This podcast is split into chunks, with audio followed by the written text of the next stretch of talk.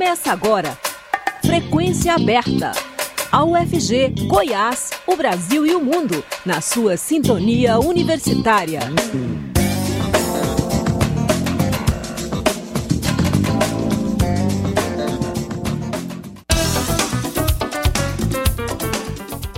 Olá, boa tarde. Pontualmente 5 horas, está começando Frequência Aberta. Eu sou Rodrigo de Oliveira, sigo com vocês até às 5 e meia da tarde com as principais notícias de Goiás, do Brasil e do mundo. Você pode nos ouvir também pela internet, no site da Rádio Universitária ou por meio do aplicativo Minha UFG. O Frequência Aberta está disponível ainda em formato de podcast nas principais plataformas digitais. Governo federal inicia retirada de 20 mil garimpeiros da terra Yanomami. O governo do presidente Luiz Inácio Lula da Silva, do PT, começa nesta semana a mega operação de retirada de garimpeiros ilegais na terra indígena Yanomami, em Roraima.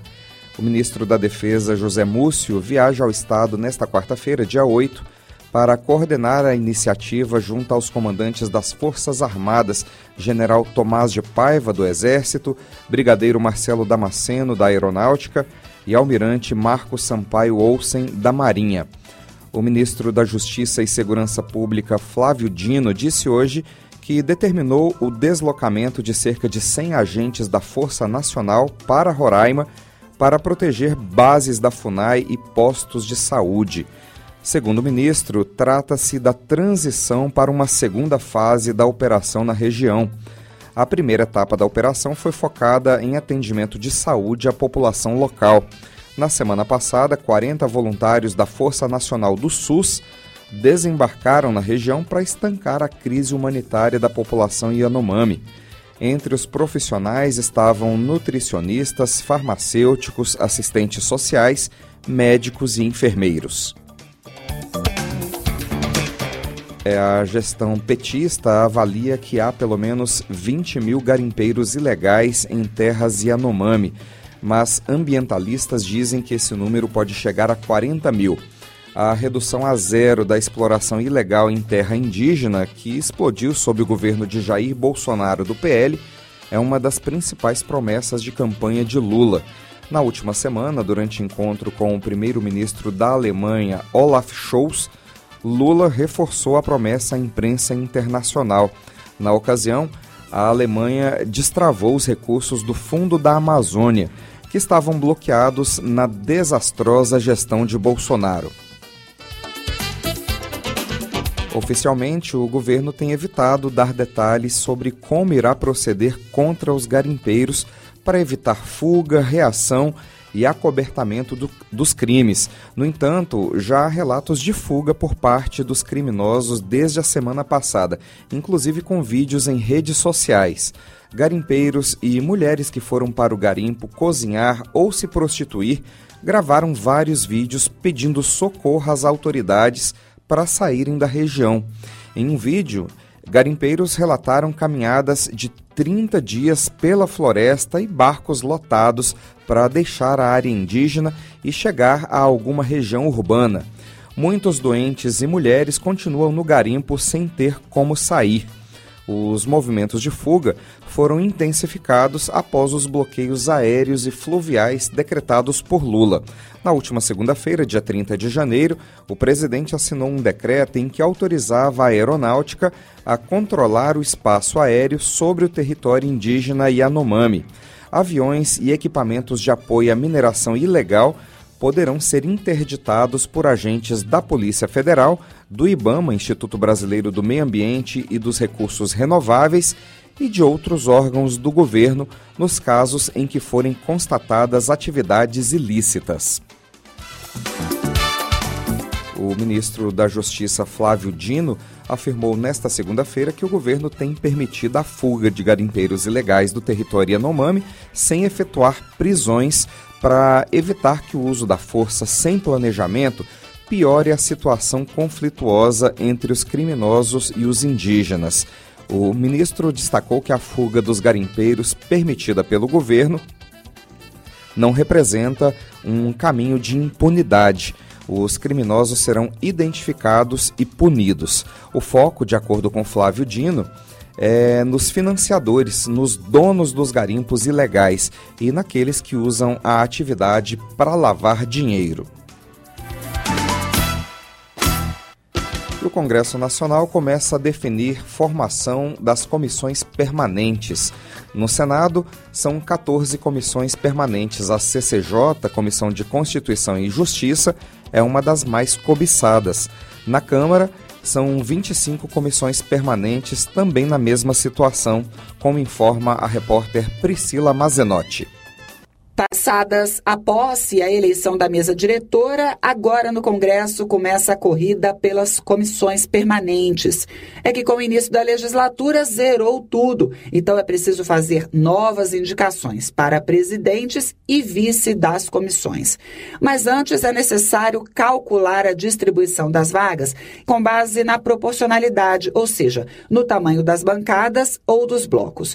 No Senado são 14 comissões permanentes. A CCJ, que é a Comissão de Constituição e Justiça, é uma das mais cobiçadas. O maior bloco é o Democracia, formado por MDB, União Brasil, Podemos, PDT, Rede e PSDB, com 31 senadores que deverá aí ter então prioridade na escolha. O segundo maior bloco é o Resistência Democrática, formado por PT, PSD e PSB, com 28 senadores. A previsão é de definição já na reunião de líderes desta terça-feira. Na Câmara, são 25 comissões permanentes também na mesma situação. Por enquanto, o que se tem é uma definição com relação à comissão de orçamento, que é mista, ou seja, composta por deputados e senadores, sendo 30 deputados e 10 senadores.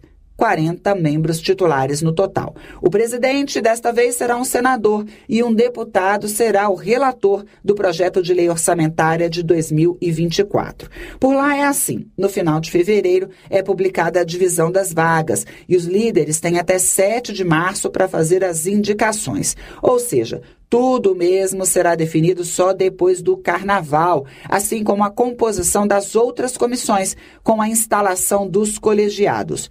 Instalação, na prática, significa eleição do presidente dos três vices e início efetivo dos trabalhos.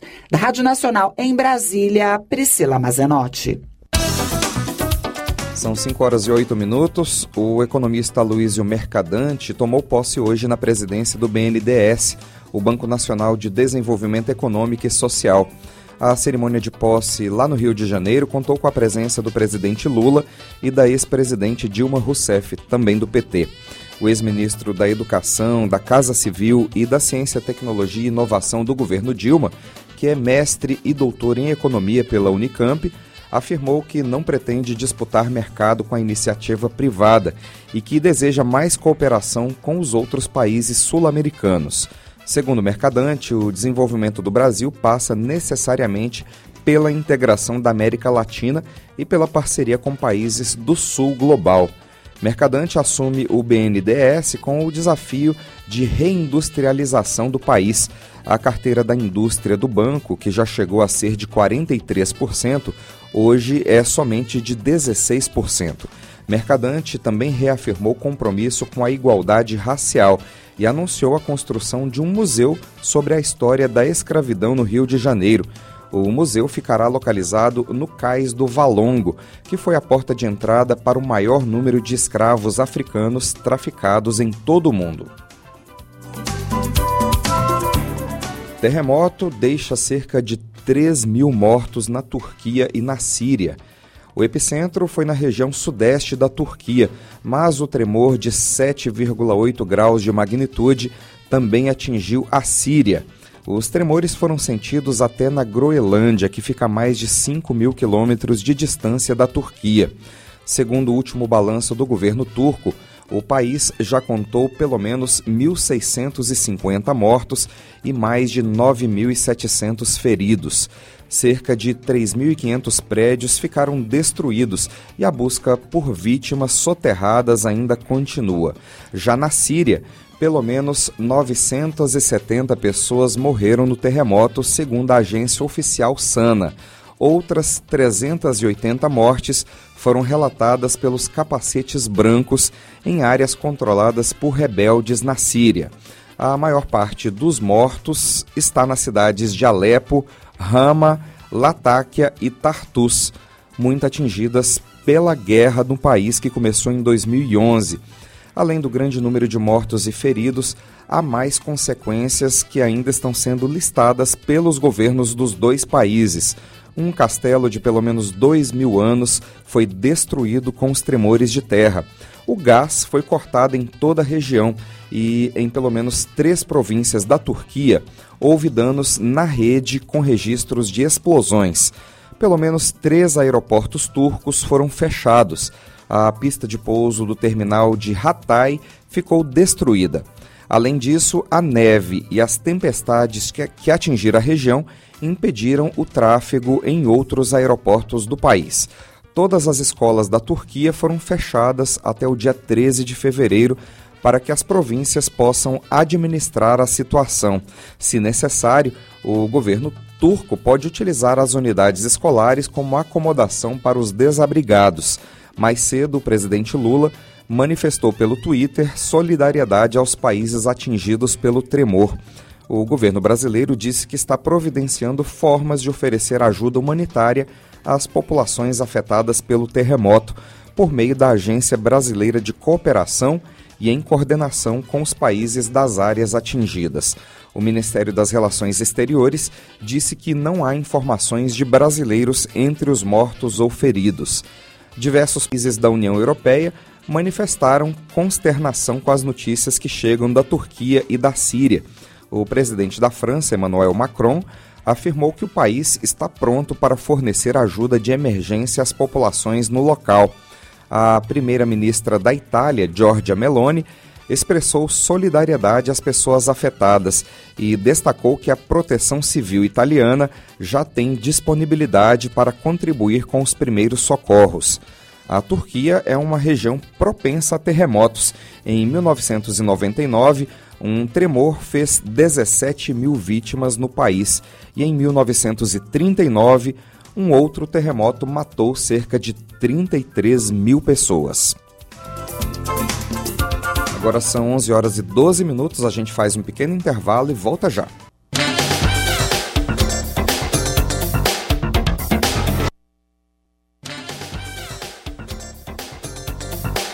Nós tivemos um pequeno probleminha técnico, mas já está solucionado. A gente está de volta aqui na Rádio Universitária. São 5 horas e 13 minutos. O Frequência Aberta continua. Instituições enfrentam dificuldades com a permanência dos estudantes do EJA, a educação de jovens e adultos, principalmente na modalidade presencial. A jornalista Silvânia Lima conversou sobre os desafios dessa modalidade de ensino com o gerente da Educação de Jovens e Adultos da Secretaria de Educação de Goiás, Divino Alves Bueno. Vamos acompanhar. O Programa de Educação de Jovens e Adultos, EJA, é uma modalidade de ensino reconhecida pelo Ministério da Educação e financiada pelo Fundeb, Fundo de Manutenção e Desenvolvimento da Educação Básica, destinado às pessoas que não conseguiram concluir a sua escolaridade básica no tempo previsto o programa é aberto a quem quiser dar sequência à sua formação a partir dos 18 anos de idade. Em Goiás, 223 escolas estaduais recebem turmas do EJA. Um dos desafios do programa é a permanência dos estudantes, especialmente na modalidade presencial. De 2019 para cá, o EJA está sendo oferecido também na modalidade à distância. Nessa modalidade, a evasão é bem menor. E eu converso agora sobre este assunto com o servidor da Secretaria de Estado da Educação, Divino Alves Bueno, ele que é responsável pela gerência de educação de jovens e adultos. Olá, Divino, obrigada por falar à Rádio Universitária. Eu que agradeço pela oportunidade de passar para a sociedade uma oportunidade né, de escolarização. Divino, eu peço que você explique, por favor, como funciona o programa de educação de jovens e adultos em Goiás. A Secretaria de Estado da Educação, ela oferece né, uma modalidade chamada de educação de jovens e adultos para aquela pessoa que, por algum motivo, ele não conseguiu concluir a sua educação básica, o seu fundamental e médio, tempo apropriado, na idade certa. E aí a Secretaria oferece essa modalidade. É a oportunidade dele concluir terminar sua educação básica mais rápido, né, de uma maneira mais, mais agilizada, porque é uma modalidade que é semestral. Por exemplo, ele termina o seu ensino médio em 18 meses e termina o seu fundamental, ele conclui o fundamental com 24 meses. Essa é a proposta da EJA. Precisa de ter 15 anos para ingressar no fundamental e 18 anos para o ensino médio.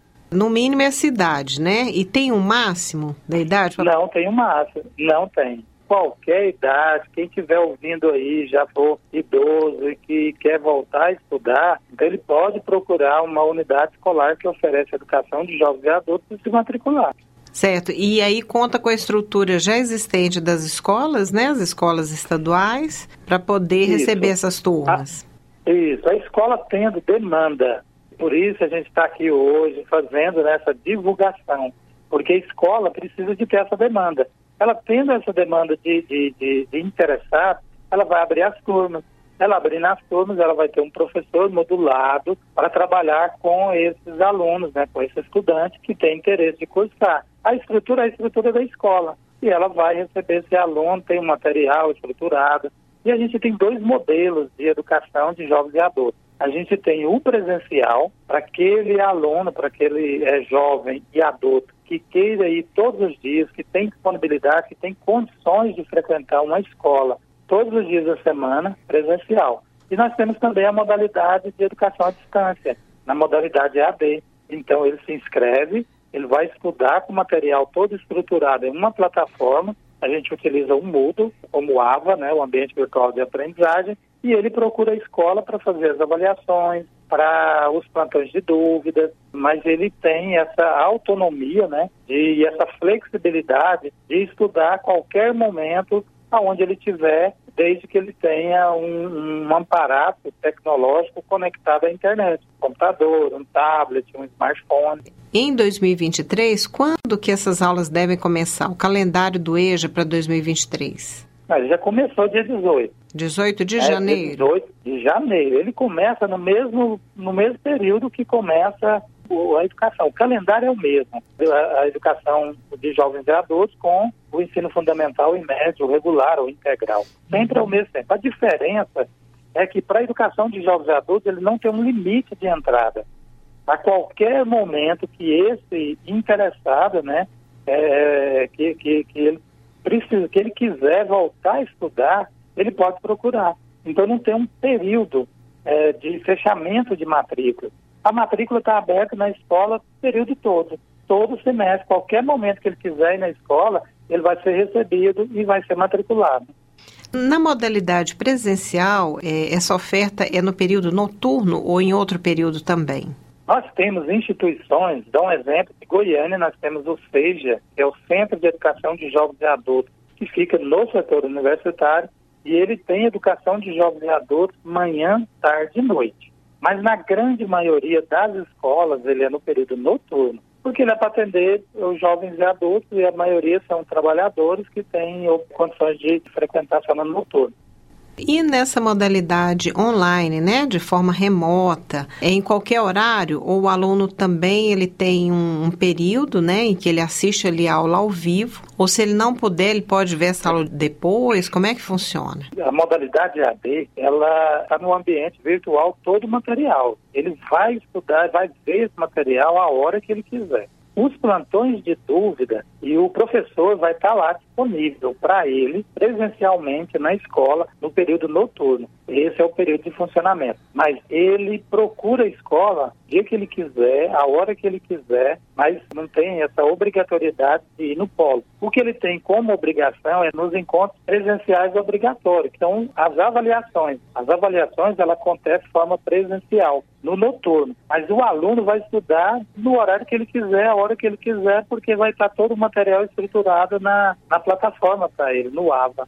Quer dizer que não é como uma aula normal, né? Ele apenas ali, ele tem acesso ao material e ele estuda sozinho. E ele tem esse apoio para tirar dúvidas, é isso? Isso. Ele vai ter o seu momento lá sozinho, mas não totalmente sozinho. Por quê? Porque como é uma plataforma, o professor está acompanhando essa plataforma dele. O professor está com ele o tempo todo, tirando dúvidas, seja na plataforma, como também presencial. Ele pode procurar. O que a gente tem nessa modalidade é que ele não tem a obrigação de ir no polo. Ele vai quando ele sentir necessidade ou quando o professor sentir que esse estudante necessita de um apoio maior. Aí o professor pode marcar com ele um horário, dizendo para ele, olha, você pode vir ao polo tal dia, faz um agendamento com ele no polo. Para o estudante, qualquer momento ele pode ir até aquela escola polo, que é o apoio presencial dele. Nessa modalidade, há controle de frequência? Existe sim. A modalidade EAD, ela tem muito mais controle até do que presencial, porque você sabe quando o aluno entrou na plataforma, quantos minutos que ele ficou na plataforma, onde ele navegou na plataforma, se ele só entrou e saiu e não fez mais nem nada. E tem o controle também do presencial obrigatório, que ele tem que assinar frequência na escola. E há demanda para essas duas modalidades igualmente? Ou há uma preferência pelo presencial? Então, hoje nós estamos fazendo uma divulgação maior no presencial, por quê? Porque a gente está tendo uma evasão de turmas presenciais. A turma presencial, a gente não abre mais justamente por falta de demanda, porque tem poucos alunos. E a gente criou a modalidade EAD, né, a gente implantou, mas nem criou, porque é uma modalidade que já existe, é regulamentada por lei também, mas a gente fez essa implementação da modalidade justamente por isso. É uma grande quantidade de estudantes que começa e desiste do curso, que começa e não vai mais na escola, por quê? Porque ele não está conseguindo conciliar a sua rotina do dia a dia, seja trabalho, seja fazer de casa, com os estudos. Então, a modalidade EAD, ela veio para atender essa população. Mas hoje nós temos sim, nós temos mais de 230 escolas oferecendo educação de jovens e adultos presencial. Nós estamos falando que existem duas modalidades de educação de jovens e adultos e nós temos vaga para todas as duas, seja presencial, seja EAD. O que eu estou dizendo é que na modalidade presencial, existe uma evasão enorme, muito. Nós temos turmas que estão tá sendo fechadas por falta de estudantes. Não é porque a secretaria está priorizando uma modalidade em detrimento da outra, é porque não está tendo o público, nós não estamos tendo demanda por presencial em algumas instituições. É, e essa modalidade à distância, tem quanto tempo que a secretaria oferece? É 2019, Ia, em agosto né? de 2019. Um pouco antes da pandemia, né? Foi antes da pandemia. Isso. E o que, que vocês notam sobre evasão nessa modalidade? É, segue a tendência do presencial ou é diferente? Não, muito diferente. A evasão é, é, é muito pequena. De 2019, quando a gente iniciou, até 2022, a gente tem um índice de evasão que é menor do que 6%.